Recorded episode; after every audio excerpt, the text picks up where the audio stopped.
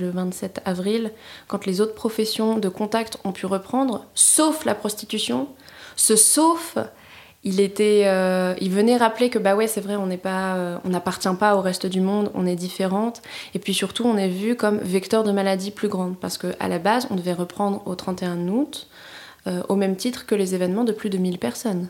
Ça veut dire qu'on était considéré comme aussi à risque qu'une rave party. C'est dur. Faut pouvoir réagir face à ça avec un discours, avec une vision de, soi suffisamment forte pour pas se laisser happer par voilà le stigmate qui nous considère comme étant moins que rien. Imaginez un monde sans chef et sans hiérarchie.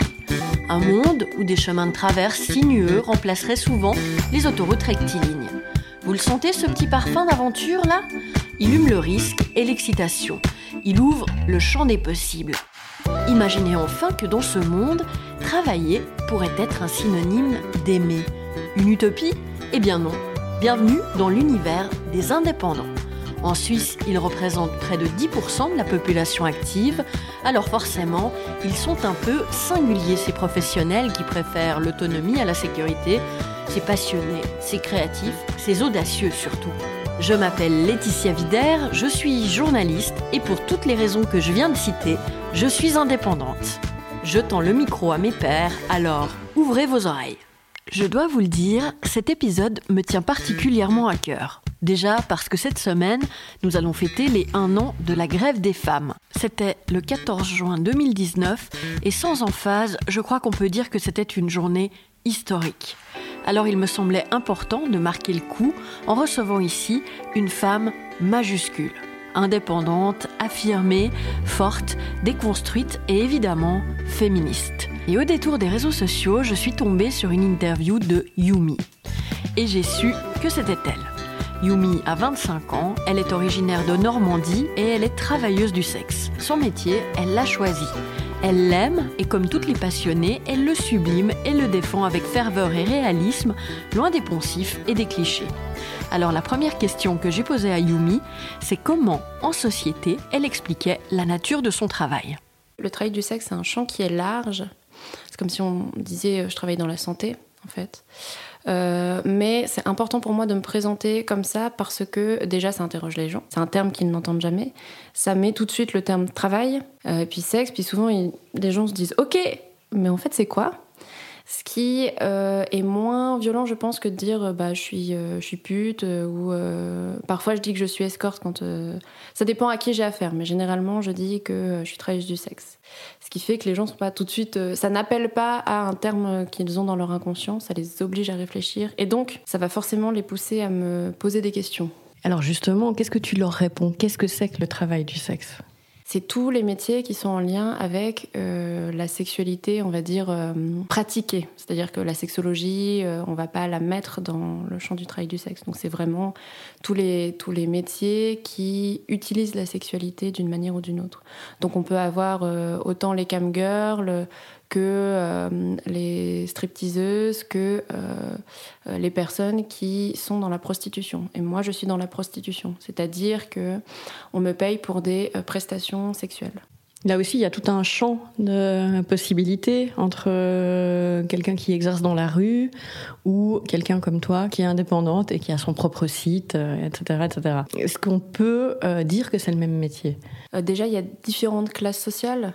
Et je pense que ça prête beaucoup à confusion justement parce que souvent dans l'inconscient collectif, on a une vision de il y a une prostitution et c'est là que tout se mélange. Alors bon, déjà il y a un truc qui est très important, c'est de bien distinguer euh, les, personnes qui sont exploitées au sein du, du travail du sexe de manière générale, mais le plus souvent dans la prostitution, et les personnes qui l'ont euh, choisi. Je pense qu'on pourra revenir sur cette notion de, de choix, mais vraiment euh, on va parler de travail du sexe quand on n'est pas forcé par une tierce personne à exercer. Sinon, on va parler euh, d'exploitation au même titre qu'il y a de l'exploitation domestique et qu'il y a de l'exploitation, euh, sais pas, dans le textile par exemple. Donc c'est très important de bien distinguer. Ensuite, dans euh, la prostitution qui est donc choisie, eh on va autant avoir effectivement des personnes qui sont dans la rue, que des personnes qui vont être dans des salons, que des personnes qui vont être indépendantes au sens où elles, exercent seules à leur compte, que des personnes qui sont dans des grandes agences d'escorte de luxe. Donc vraiment, c'est très très large. Voilà, ce qu'il y a en commun, eh ben, c'est qu'on va monnayer de la sexualité. Après, comment on va le faire, pour quelles raisons, à qui on s'adresse, ça va dépendre vraiment de, des personnes. Cette semaine, c'est enfin à nouveau légal d'exercer. Toi, comment tu as vécu les deux mois et demi qui viennent de s'écouler? Eh bien déjà, faut préciser que au-delà du fait que euh, effectivement le Covid, d'un point de vue sanitaire, faisait qu'on ne pouvait pas exercer, ça a carrément été interdit. Et interdit, euh, je, dirais même, ça a été euh, réprimé parce que dès l'interdiction, au même titre que les autres professions de contact et les autres indépendants, euh, eh bien, la police a un peu fait une chasse aux sorcières, c'est-à-dire qu'ils appelaient toutes les escortes pour essayer de prendre rendez-vous, pour voir qui euh, continuait. Et si jamais on continuait, eh bien, on était amendé. Euh, je ne suis pas persuadée que les autres professions euh, indépendantes ont été à ce point pour chasser. Eh bien, il y a des personnes qui étaient dans des situations très précaires et donc étaient euh, forcées de, de, continuer parce que peut-être qu'elles sont sans autres ressources, sans réserve et avec des enfants à charge. Et ces personnes-là, si elles étaient surprises, elles étaient donc amendées, voir s'il y avait récidive. Certaines ont été mises en prison. C'est important de le dire parce que c'est quand même très violent la répression qui a été euh, faite à l'encontre des travailleuses du sexe, euh, où là on voit qu'il y a clairement une stigmatisation euh, légale en fait. En ce qui me concerne, je ne fais pas partie des personnes les plus précaires. En plus, je n'ai personne à charge, donc je pense que quand même c'est beaucoup plus confortable. Je vis mon métier de manière très indépendante, mais aussi euh, d'un point de vue de la société. C'est-à-dire que je pars du principe que de toute façon, je n'aurai pas d'aide, jamais. Donc il faut que, en cas de pépin, je puisse compter sur moi-même. Donc forcément, j'ai quelques réserves. Réserves qui ne me permettent pas de tenir euh, plus que quelques mois. J'ai la chance d'avoir des réguliers qui ont, pour certains, euh, continué à faire des rendez-vous de manière virtuelle pour maintenir le lien. Pas beaucoup, bien évidemment, puisque comme mon métier, il est avant tout dans euh, le contact, dans la tendresse, la sensualité, euh, le voilà, le, toucher. Ben forcément, j'ai plein de personnes qui n'étaient pas forcément intéressées à continuer virtuellement, voire qui, euh, qui ne pouvaient pas parce que j'ai aussi ben, des personnes qui sont en couple qui viennent me voir.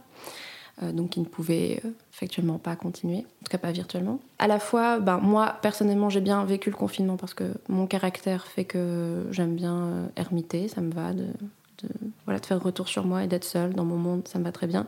Euh, en ce qui concerne l'aspect financier, euh, ben forcément c'était angoissant, mais euh, factuellement je ne suis pas parmi les personnes les plus précaires, donc moi je n'ai pas eu besoin d'avoir recours aux aides qu'ont mis en place les associations d'aide aux travailleurs du sexe. En même temps, je suis bien contente de reprendre parce que c'est sûr que ben, plus le temps passe, plus le fait d'avoir besoin d'aide se rapproche. Euh, mais voilà. Tu parlais de ces contrôles. Toi, tu as des flics qui t'ont appelé chez toi? Ouais, j'ai des flics qui m'ont euh, qui m'ont appelé. En fait, c'était très bizarre euh, dès dès le début du Covid. Alors moi, je suis très je suis très suisse dans la mentalité au début, c'est-à-dire que ok, faut pas le faire, faut pas le faire. En plus, forcément, je paniquais. les deux premières semaines, je pense que j'étais un peu paniquée, comme plein de gens. Comme nous tous, ouais. Et j'ai désactivé mes annonces. Néanmoins, j'ai eu un appel d'une personne que je connaissais pas. Puis vraiment, le gars était pas dégourdi. Parce qu'il me, dit Ah oui, vous êtes qui déjà Au téléphone, je lui dis Mais c'est vous qui avez essayé de me joindre. Donc déjà, c'est bizarre. Euh, puis il me dit Ah oui, on pourrait prendre rendez-vous, tout ça. Je dis Mais j'étais un peu énervée. je dis Mais c'est interdit en fait le travail du sexe. Ouais, mais bon, si, euh, si on est moins que quatre, et puis ça m'a énervé, puis vraiment la, bêtise des gens m'énerve. Je dis, mais en fait, euh, non, c'est-à-dire que c'est interdit, c'est interdit. Puis surtout d'un point de vue sanitaire, euh, il ne s'agit pas d'être quatre au même moment. On va pas faire un gangbang. C'est-à-dire que si moi je vous vois, mais qu'en fait j'ai vu dix autres personnes après, en fait d'un point de vue de la transmission, euh, ben c'est pas cool. Puis là les règles, voilà, c'est de pas de pas se voir. Puis le mec était là, ah oui, merci beaucoup, vous êtes très gentil. Mais vous êtes qui déjà? Parce qu'en fait on en a on en a appelé plein ce matin. Et là, je me suis dit, ouais, non, c'est sûr que c'est un flic. J'ai quand même demandé à une amie à moi qui bosse dans les assos. Elle m'a dit, effectivement, on, a cette, on sait qu'on a des flics qui appellent les filles. Et là, c'est très, très choquant parce que euh, bah, parce que c'est pas normal de faire ça. Et puis surtout, on est deux dans une relation de prostitution. Et j'ai pas l'impression que les flics se soient fait passer pour des clients pour amender les clients. Par contre, moi, euh, j'ai eu plein plein de messages de, mecs qui voulaient me rencontrer en vrai.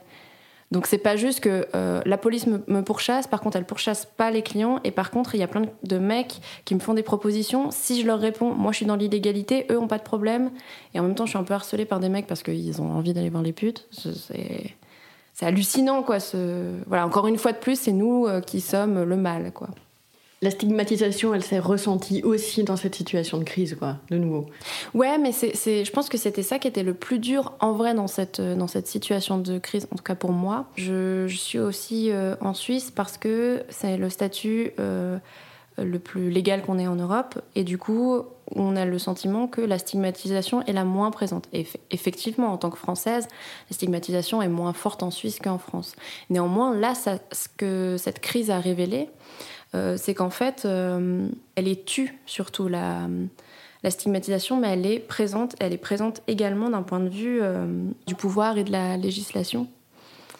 Et, c'est ça qui a été, je pense, le plus dur quand, au, je crois que c'était le 27 avril, quand les autres professions de contact ont pu reprendre, sauf la prostitution.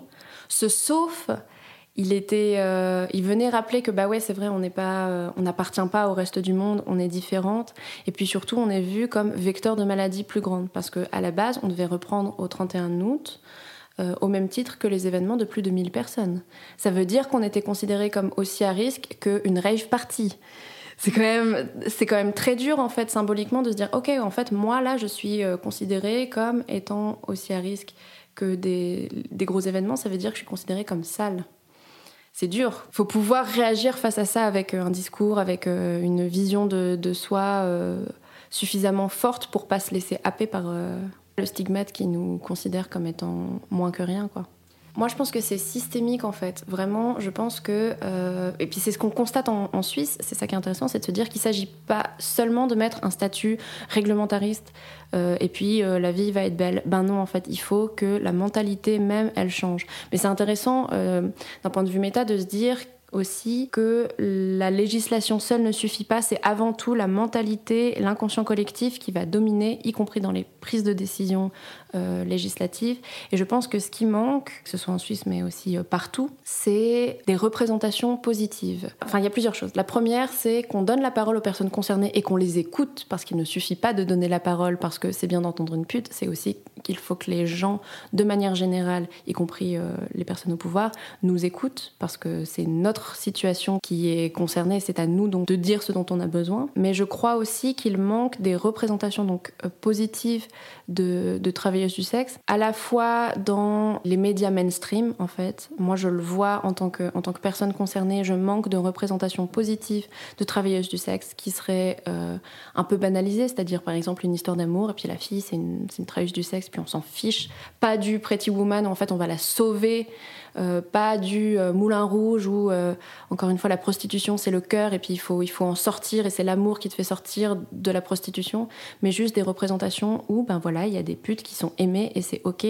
des représentations où des putes sont intelligentes, des représentations où des putes sont des artistes, enfin ma réalité de vie en fait. Des femmes fortes et assumées. Mais voilà, des, des représentations de putes qui sont fortes, qui sont intelligentes, qui qui touche. Euh, donc d'une part dans les, dans, les, dans les médias, pour que, parce que c'est ça qui va venir euh, euh, nourrir notre inconscient collectif en réalité. Et puis en même temps dans des figures fortes, en tout cas moi je manque de figures fortes comme Griselide Israël ici en Suisse, qui est une artiste magnifique et qui, qui moi m'aide beaucoup à me construire de manière positive. Euh, eh bien, on a besoin de plus de, modèles, en fait, de figures et de modèles. Toi, comment tu t'es construit euh, pour aller dans cette direction, en fait Ce qui m'a euh, aidé à me, construire, je pense qu'il y a déjà un élan premier que j'ai en moi euh, je pense, depuis toujours, où j'ai une, vision euh, du, travail du sexe qui est un peu proche, on va dire, de la, prostituée sacrée. Je pense qu'il y a deux choses. Il y a à la fois le sentiment que euh, c'est un métier qui nous rend libre, forte, indépendante, puissante, et en même temps le sentiment qu'il y a, que ça peut être vécu avec un élan d'amour enfin quelque chose de très beau et de très humain dans la rencontre comme ça de, l'autre, dans toute sa, nudité et physique, mais aussi spirituelle, parce que je crois que la sexualité, elle nous permet ça. Et donc j'avais déjà cet élan-là toute seule, mais j'étais un peu toute seule avec une espèce de, rêverie comme ça, de vision un peu idéalisée, entre guillemets, du, du travail du sexe. Euh, en tout cas de la prostitution. Cette vision-là, tu, l'as eue à partir de quel âge? Très tôt, adolescente, j'avais, cette vision-là. Il faut savoir que euh, j'ai une mère qui m'a eu très jeune et euh, du coup qui m'a quand même élevée avec une grande ouverture d'esprit, entre autres sur la sexualité. Je pense que ça, ça joue beaucoup. Je le vois avec les discussions que je peux avoir avec des gens autour de moi. Je ne suis pas partie avec l'idée que la sexualité était un tabou ou était sale. Et je pense que j'ai gagné vachement de temps par rapport à d'autres personnes là-dessus, parce que j'ai pas eu besoin de déconstruire tout ça. Après, quant à savoir pourquoi la figure de la putain, elle me fascinait, franchement, j'ai du mal à raccrocher d'où ça me vient.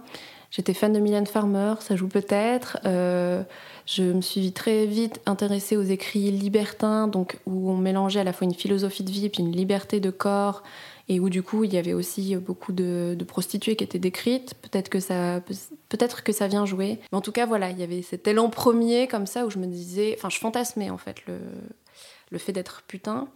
Plus je grandissais, plus je me disais mais oui, en fait, je pourrais faire ça.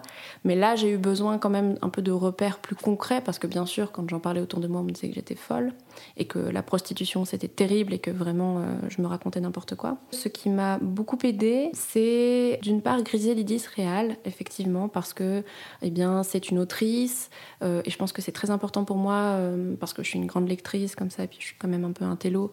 Donc il y a une femme qui soit reconnue pour ses compétences littéraires et qui en même temps parlait de son métier euh, et qu'elle ait une reconnaissance à la fois en tant que pute et puis en même temps en tant qu'artiste, même si c'est très encore aujourd'hui controversé parce qu'elle est pute. C'est intéressant tout ça.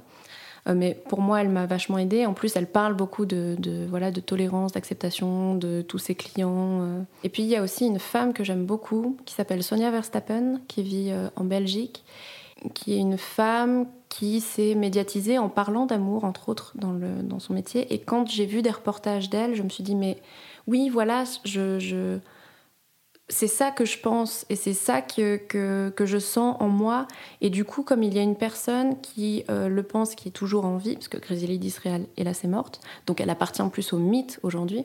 Mais Sonia Verstappen, elle est toujours en vie. Et donc, ok, si cette femme-là qui est en vie et qui euh, a beaucoup plus d'ancienneté dans le métier le pense et l'a vécu, eh ben moi j'ai le droit en fait de le, de le penser comme ça et de le vivre comme ça. Je l'ai rencontré et puis on a monté ensemble avec d'autres personnes formidables, Utsopi, qui est l'Union des travailleurs du sexe organisée pour l'indépendance. Et du coup, pour moi, je pense que ça a été très fort de à la fois avoir cette figure-là que je voyais dans les médias en me disant mais oui, son discours me parle, j'ai le droit de me penser comme ça. Et puis finalement de la rencontrer, de faire des choses avec elle. Je pense que dans euh, mon processus personnel, ça a été très fort de me dire ok, mais c'est plus juste une rêverie, il y a des choses concrètes qui se font. Mais au même titre que quand j'ai commencé euh, le travail du sexe, ma toute première passe, elle était comme je l'avais imaginé eh bien, ça a été très fort de me dire, mais finalement, euh, les choses, elles peuvent être comme on les rêve, parce qu'on peut être créateur de notre vie. Et c'est l'une des raisons aussi pour lesquelles je me médiatise, parce que euh, je, sais que comme ça a été si fort pour moi d'avoir euh, ces femmes-là qui ont eu ce courage de parler de leur métier et d'en parler avec de la beauté, si je peux aider d'autres nanas à voir ces déclics-là, comme moi je l'ai vécu, ben en fait j'aurais accompli quelque chose pour l'humanité. La chose la plus importante pour moi, c'est euh, de donner un autre regard sur le métier et de le penser différemment pour les personnes qui le font. La pire chose dans le travail du sexe, c'est l'image qu'on a de soi-même et qui est liée à l'inconscient collectif et à comment euh, les autres nous racontent tellement de manière négative qu'on l'intériorise et qu'on se pense comme étant une mauvaise personne. Et ça, c'est la pire chose.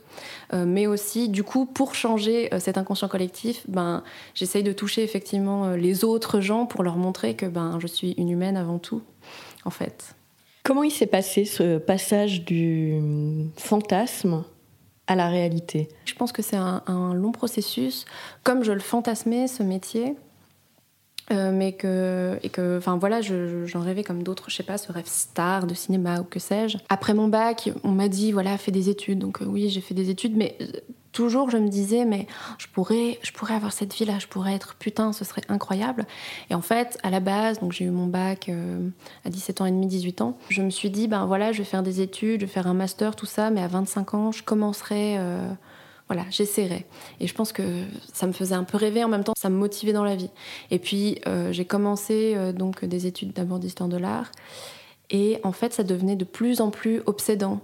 Et en même temps, je me disais, mais si là, tout de suite, je construis ma vie dans une direction, et puis que finalement, quand je le fais, ça ne va pas du tout, parce que c'est ça que me disaient les gens, mais la prostitution, c'est horrible, tu, rêves, et euh, eh ben, ça va être terrible, en fait, je vais avoir une désillusion terrible. Donc, il vaudrait mieux que là, maintenant, tout de suite, j'essaye. J'essaye une fois, et puis euh, voilà, je, continue ma vie, comme je l'avais dit.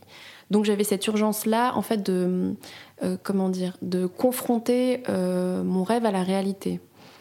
Euh, et du coup, j'ai mis une annonce, donc à 18 ans et demi, donc très jeune, j'ai mis une annonce, et puis j'ai eu un premier rendez-vous et, euh, ben, ça s'est passé exactement comme je l'imaginais. Et je pense que ça a été très fort. Et je pense que j'ai eu énormément de chance de tomber sur euh, un premier client qui était un homme euh, tout à fait charmant, qui était très beau, très respectueux. Enfin, vraiment, c'était formidable. Le vrai déclic, en réalité, si on doit parler de déclic, il est là. Il est dans cette première rencontre qui s'est très bien passée parce que d'un coup, ça venait valider ma vision des choses.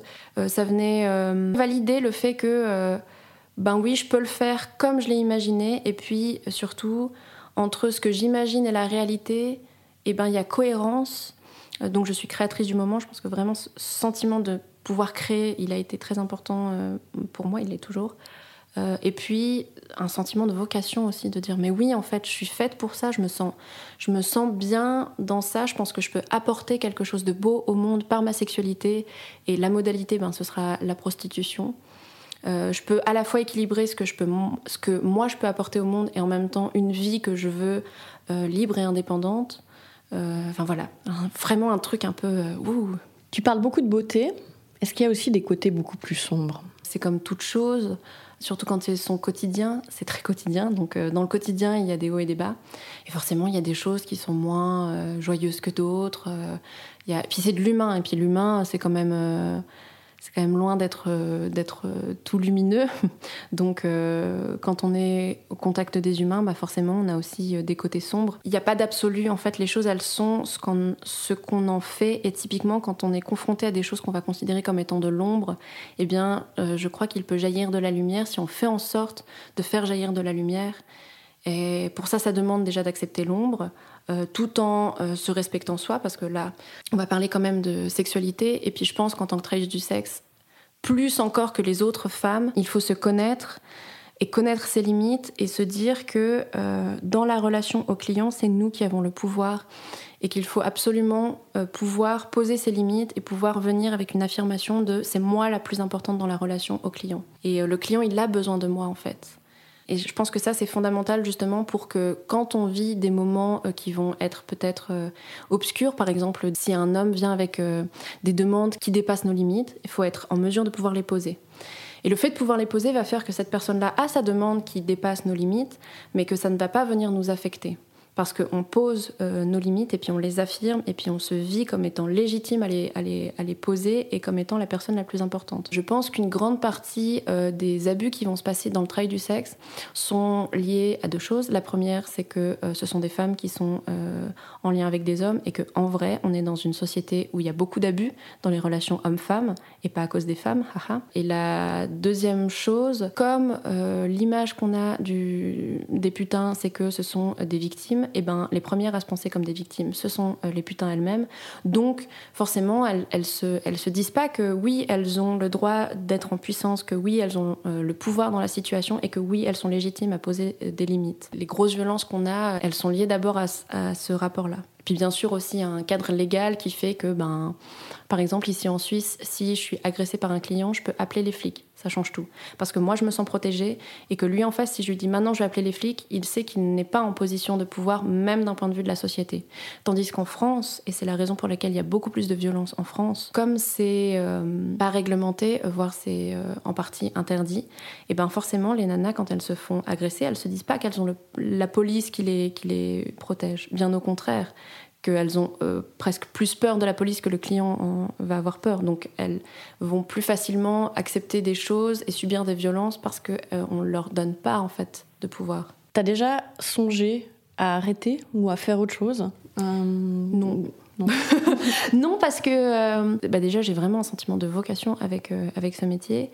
et puis j'ai le sentiment d'être utile au monde et puis d'apporter plus de, à la fois de beauté puis de bien-être. Et je pense que, je pense que c'est un truc qui manque beaucoup à beaucoup de gens. De, de, de, faire un métier qui a du sens pour eux. Puis moi, c'est un métier qui a du sens pour moi.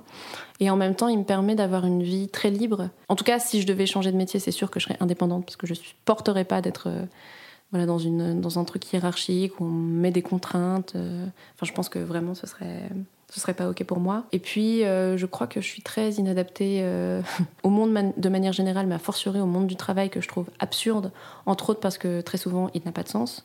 Il est très aliénant. D'ailleurs, contrairement à ce que beaucoup de gens pensent, moi je trouve que mon métier euh, est beaucoup moins aliénant que la majorité des, des boulots parce que justement j'y trouve du sens. enfin voilà, j'aime mon boulot, donc je pense pas arrêter. Je pense à une, une reconversion au cas où, au cas où j'en sais rien. je sais pas si je me je me casse une jambe, par exemple, ben, c'est sûr que je ne vais pas pouvoir exercer mon boulot pendant un certain temps, puis il faut bien que je puisse euh, continuer à vivre. Euh, et puis en même temps, peut-être qu'un jour, euh, oui, j'en aurais marre de faire de la sexualité avec, d'un point de vue professionnel. Ma meilleure amie, elle est sexologue. Du coup, je, je, pense à forcément faire des études de sexo, entre autres parce que toute l'expérience du travail du sexe est hyper utile dans le, la sexo. Et à l'inverse, si là maintenant tout de suite je faisais des études de sexo, ça nourrirait euh, mon métier, surtout qu'il y a une grande part de, de, thérapie dans le travail du sexe. Donc euh, voilà. Justement, on parle souvent de, de la misère sexuelle euh, masculine. Souvent, on argumente en disant que c'est une des vocations des prostituées dans la société, c'est de réguler euh, finalement les pulsions euh, masculines. On le voit, hein, il y a eu euh, ce compte Tajoui sur Instagram qui a eu un succès phénoménal. Est-ce qu'il n'y a pas aussi une grande misère sexuelle féminine et que cette misère sexuelle féminine encourage aussi certaines femmes à se lancer dans la prostitution, dans le sens où, quitte à avoir une mauvaise sexualité, autant être payée pour Écoute, ta question elle est géniale, mais du coup il y a plein plein de points qui s'ouvrent. Donc déjà, on est dans une misère sexuelle généralisée. Euh, de toute façon, homme ou femme. Ensuite, dans cet argument de la prostitution, elle sert à réguler les pulsions sexuelles des hommes, moi je suis pas d'accord. Je pense que les hommes doivent réguler leurs pulsions sexuelles tout seuls, euh, comme des grands. Surtout que euh, ça, c'est une croyance, parce que par exemple, au 19e siècle, il y a eu des périodes pendant lesquelles on pensait l'inverse, qu'en fait les femmes étaient des êtres inférieurs parce qu'elles ne régulaient pas leurs pulsions sexuelles, tandis que les hommes étaient des êtres raisonnés.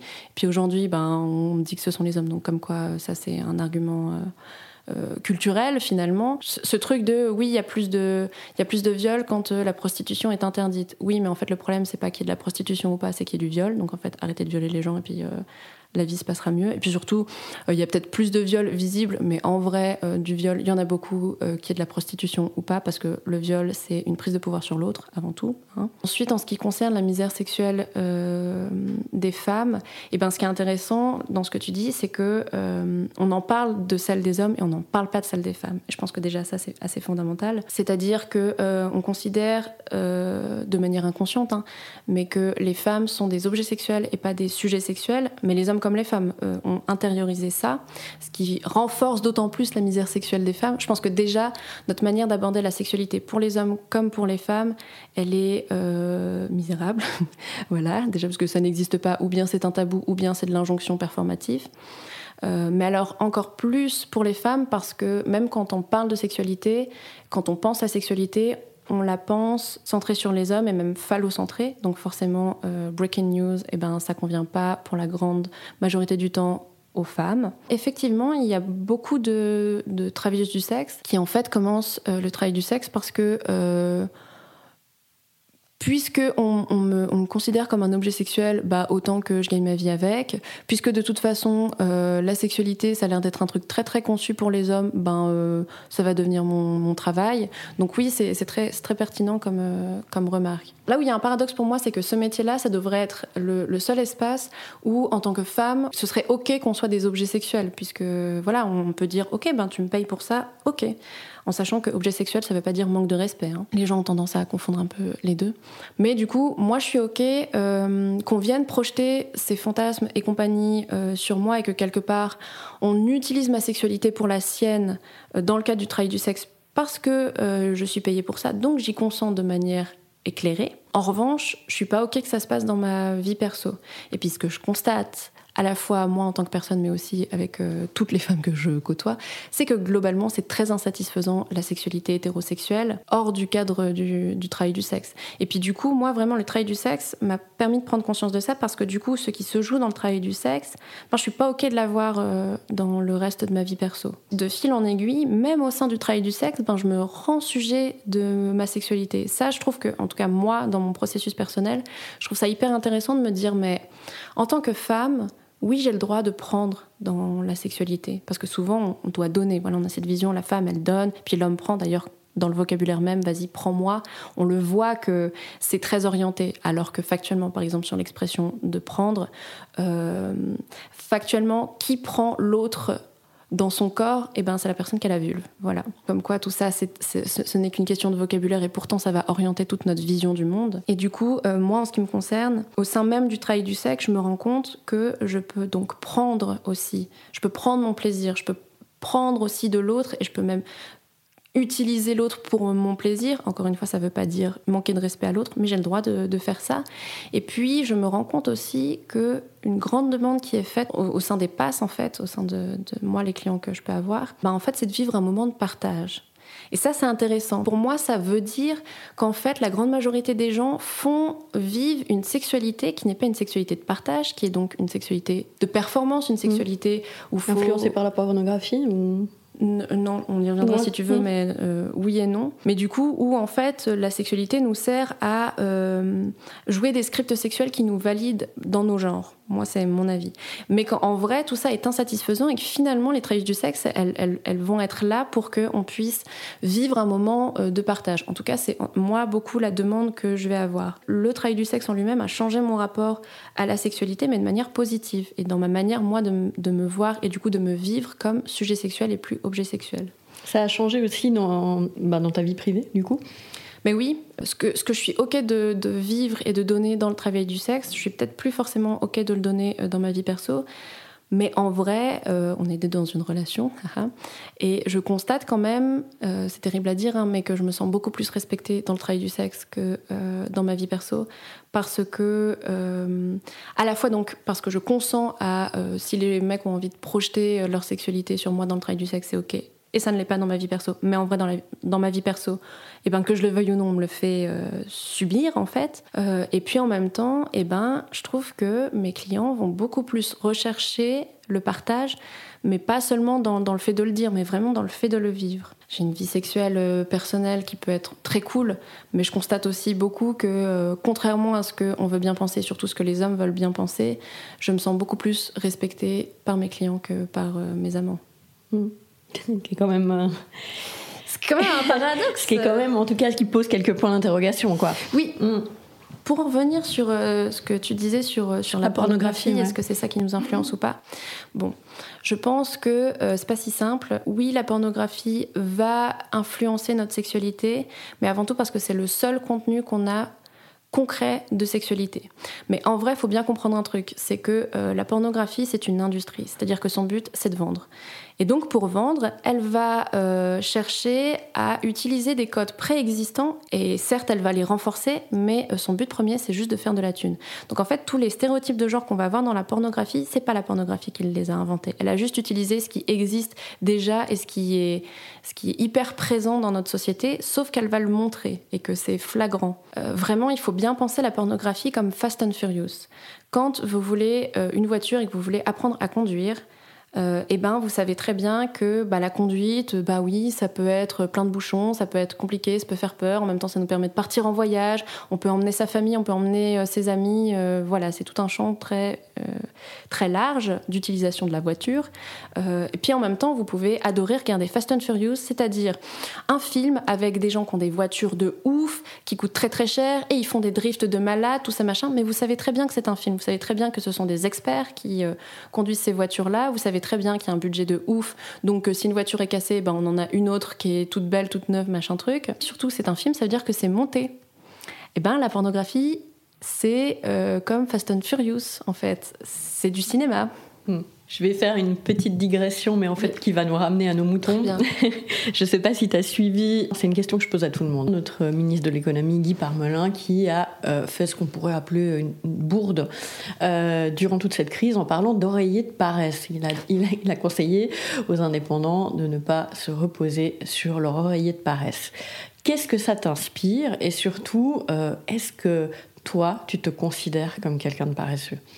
Mais moi, je trouve ça intéressant à plein de niveaux. Euh, le premier, c'est que ça, ça, pour moi, ça dit tout de la mentalité suisse, qui est quand même un pays très euh, libéral et euh, bon, certes à la fois dans les mœurs, mais surtout avant tout économiquement, et où le but, ben, c'est de créer du capital. Ça ne m'étonne pas qu'il ait, qu'il dit ça parce que c'est D'ailleurs, les mesures post-confinement, l'urgence, c'est de dire il faut que l'économie reprenne, parce que c'est ça le plus, le plus important a fortiori encore une fois en, Suisse, ça révèle une valeur fondamentale qui est euh, le travail. Le travail, c'est la chose la plus importante. Le travail, ça veut dire que vous devez être acharné, vous devez pas vous arrêter, vous devez, euh, voilà, c'est ça qui vous constitue, c'est ça qui vous fait. Vous devez travailler, donc surtout euh, ne pas, comme il dit, se reposer sur son oreiller de paresse. En ce qui me concerne, oui, je suis une paresseuse. Euh, et puis, euh, c'est une des raisons aussi pour lesquelles je pense le, le travail du sexe me convient et le fait d'être indépendante entre le, temps que je vais consacrer à mon activité et puis la rémunération que je vais avoir, eh bien, ça me permet euh, eh bien, de prendre du temps pour moi, qui est un luxe que je pense peu de personnes ont et pourtant euh, qui est ultra nécessaire. Et d'ailleurs, ce confinement a montré ça, je pense, qu'en fait, les gens, surtout en Suisse, euh, ben, et, et, sont dans une activité permanente qui les aliène. Pour beaucoup de gens, il y a beaucoup de gens qui se sont rendus compte que, euh, en fait, leur vie leur convient pas tant que ça. Moi, ce que je trouve intéressant avec tout ça, c'est de se dire, mais est-ce que vraiment la valeur travail, c'est une valeur qui est intéressante? Est-ce que vraiment c'est ça qu'on veut faire dans, dans, notre vie et dans notre société? Et puis, moi, dans ma manière de vivre le travail du sexe, je le vis de manière euh, dilettante et oisive. Et je pense que c'est un truc très intéressant qu'un jour j'essaierai d'amener au monde en écrivant, euh, en écrivant un éloge de la longueur, mais de se dire, mais en fait, euh, cette valeur-là du, travail, bah, elle est peut-être pas juste, et peut-être que... donc mon terme préféré, c'est la langueur. Pas, Parce que la paresse, c'est vraiment, j'ai envie de rien faire. La langueur, c'est Justement, j'allais le dire. Est-ce que, est -ce que de faire des choses pour soi, c'est être paresseux? Pas forcément. Mais en fait, ça oui, ça dépend de quel point de vue on se, on se, on se positionne. D'un point de vue productif, clairement. C'est ça, mais d'un point de vue de développement personnel et de se sentir bien, ben, ben pas forcément. Comme paresseux, c'est très, très mal connoté. Ben, il y a d'autres termes comme oisif, que j'aime beaucoup. D'ailleurs, il y a eu plusieurs écrivains, j'ai pas. Mm leurs noms en tête qui ont fait l'éloge de l'oisiveté. L'éloge de la lenteur, oui. Oui, voilà, de, de la mhm. lenteur, mais même de, l'oisiveté, c'est-à-dire de se dire, mais là, peut-être que j'ai envie de, euh, de, faire ce qu'on va appeler du rien, qui n'est pas du rien, qui est du temps peut-être de penser, du temps de douceur, du temps de lecture, du temps d'écriture, du temps de réflexion. Euh, ce n'est pas du rien. Euh, et puis, bah, moi, tout cela, je vais l'appeler la langueur. Et pour moi, la langueur, c'est carrément une philosophie de vie. Euh, c'est comment eh ben, je vais ralentir, je vais prendre le temps. Carpe diem, c'est cueillir le temps. Cueillir, ça demande de faire ce, mouvement-là, cueillir le jour, pardon, euh, de, faire ce mouvement-là de. voilà, de se pencher sur les choses qui sont importantes. Pour moi, dans l'idée de langueur, il y a aussi l'idée de quelque chose de voilà, de doux, d'érotique, d'un rapport érotique au monde. Et j'essaye de cultiver ça qui va totalement à contre-courant, il est clair, de l'hyperproductivité de la société. Et puis, mm, un de mes idéaux comme ça qui flotte au-dessus de moi, ce serait de me dire, mais finalement, nous, en tant que putain, est-ce qu'on pourrait pas être les espèces d'expertes de la longueur, au lieu d'utiliser le travail du sexe pour euh, ultra capitaliser, ultra produire, comme le veut la société, et qui est la raison pour laquelle le travail du sexe peut être ultra aliénant et terrible, parce que c'est clair que si vous faites 10 clients par jour, tous les jours, ben, au bout d'un moment, vous êtes, euh, vous vous respectez pas, ça c'est sûr. Et ben, on pourrait à l'inverse se dire, mais nous, on a le luxe de pouvoir prendre le temps, et prendre le temps pour soi surtout, et de se mettre au centre de notre vie, chose que peu de gens... Euh, peuvent faire et on pourrait devenir, nous les putains, les modèles de la langueur. Voilà, c'est mon idéal. Euh, et du coup, euh, apprendre aussi aux autres gens que ben, l'hyperproductivité, non, pourquoi? Pourquoi euh, on part du principe que c'est un acquis, que c'est ça qui, qui nous forge, qui nous fait, qui nous fait nous sentir bien? Bah non. Voilà, moi ça va pas avec ma nature, puis je suis pas d'accord avec l'injonction à, la productivité. Et je ne pense pas qu'on puisse être dans une société qui est saine si on n'a que un temps de d'hyper-reproductivité, si on n'a qu'un temps d'ultra-raison, si on n'a qu'un temps de, de, faire, je pense que tout est équilibre et qu'on a besoin aussi de ne rien faire, de langueur, de pensée, d'espace pour l'émotion, pour euh, l'intuition, voilà, et que tout ça doit être, euh, doit exister. Euh, coexister et sinon bah, ça donne la société dans laquelle on est aujourd'hui qui est une société aliénée et puis qui va mal et qui est en train de détruire la planète hein. C'est aussi une question qui est récurrente dans ce podcast. Est-ce que tu te considères comme audacieuse Et si oui ou non d'ailleurs, qu'est-ce que tu en donnerais comme définition de l'audace? Je, oui, je pense que je pense que je suis audacieuse. En premier lieu euh, de moi moi-même, parce que euh, justement ce tout premier client que j'ai fait, je pense que j'étais très audacieuse de le faire parce que j'étais j'étais très très jeune. Et puis euh, c'était tellement un appel de, de moi-même de, de, me dire il faut que je me confronte à la réalité pour que la vérité triomphe. Euh, que euh, j'ai, enfin, je veux dire, euh, concrètement, ce que j'ai fait, c'est rencontrer un inconnu contacté sur Internet très très jeune dans un hôtel. Et je pense que ça, c'est, entre l'insouciance et, et, l'audace, mais en tout cas, ce qui en résulte, c'est que ça m'a donné ce, truc-là aussi de me dire, mais oui, je peux oser dans la vie. Je pense que l'audace, ça va avec le fait d'oser. Et, et je, je, crois que ça a quand même, ça a été une espèce d'énergie que je continue à avoir aujourd'hui, de dire, mais en fait, euh, les choses, elles sont pas fixes, elles sont euh, ce qu'on en fait. Quand on n'est pas satisfait de la vie qu'on a ou du monde dans lequel on est, eh ben, on peut créer sa vie, on peut créer son monde, on peut créer ses relations, tout ça. Et je pense que ça, ça demande aussi une part d'audace de se dire, euh, j'ose créer quelque chose qui, qui fait sens pour moi.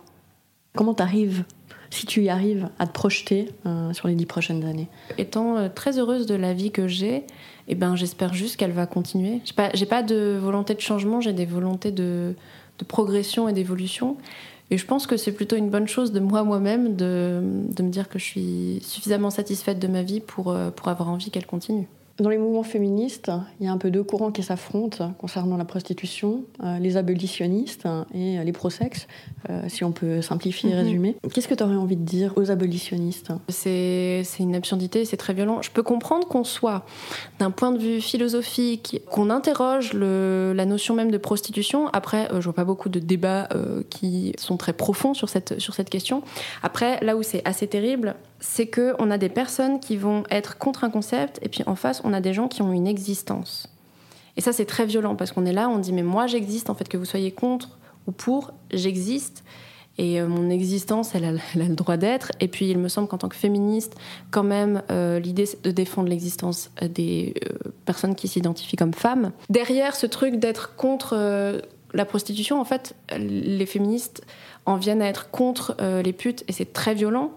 Et vraiment, c'est un non-sens euh, total. Et pour moi, on ne peut pas se dire féministe si on est contre euh, des femmes qui choisissent librement d'exercer leur vie comme elles le veulent, que ce soit euh, des femmes voilées, que ce soit des personnes trans ou que ce soit des putes. On peut pas être féministe et aller contre la libre disposition des femmes à être elles-mêmes et surtout de leur corps. Je veux dire, on se bat aussi pour, euh, pour ça, pour euh, disposer de son corps. Donc c'est pour moi reproduire ce qu'on va reprocher euh, au patriarcat. Donc c'est absurde. Mais en plus, moi je constate quand même beaucoup qu'il y a souvent chez les personnes abolitionnistes un rapport compliqué des individus à leur propre sexualité et à leur rapport homme-femme. Bon, eh ben, j'ai envie de dire, allez voir des psys et arrêtez de faire de vos ressentis personnels des euh, idéologies politiques, en fait. Surtout quand ça va contre l'existence de personnes alors que vous, vous défendez des idées. Enfin, vraiment, on n'est pas du tout sur le même terrain. C'est comme si je disais, mais moi, je suis contre euh, les blondes. Qu'est-ce qu'on en a à foutre que je sois contre les blondes? D'accord que je sois contre les blondes, mais je vais pas en faire une idéologie politique. Pour moi, c'est du même niveau. C'est-à-dire que oui, je pourrais argumenter pourquoi je suis contre les blondes, pourquoi pas, hein, ça peut exister. Mais de là à ce que ça en devienne une idéologie politique, en fait, c'est mon idée qui va aller contre l'existence de personnes. Ça, c'est très violent, en fait. La confusion, elle vient pas du, du fait que l'exploitation, elle est quand même toujours extrêmement présente euh, dans le domaine du travail du sexe. Oui, mais c'est de l'exploitation au même titre qu'il y a de l'exploitation dans le domaine domestique et dans le textile. Et j'ai pas l'impression que euh, euh, les gens sont contre la mode, alors que en vrai, euh, les vêtements qu'on achète chez H&M, on le sait bien, en plus, ça vient euh, de d'industries euh, qui exploitent des gens. Nos smartphones sont faits avec des composants euh, qui ont été déterrés par des enfants.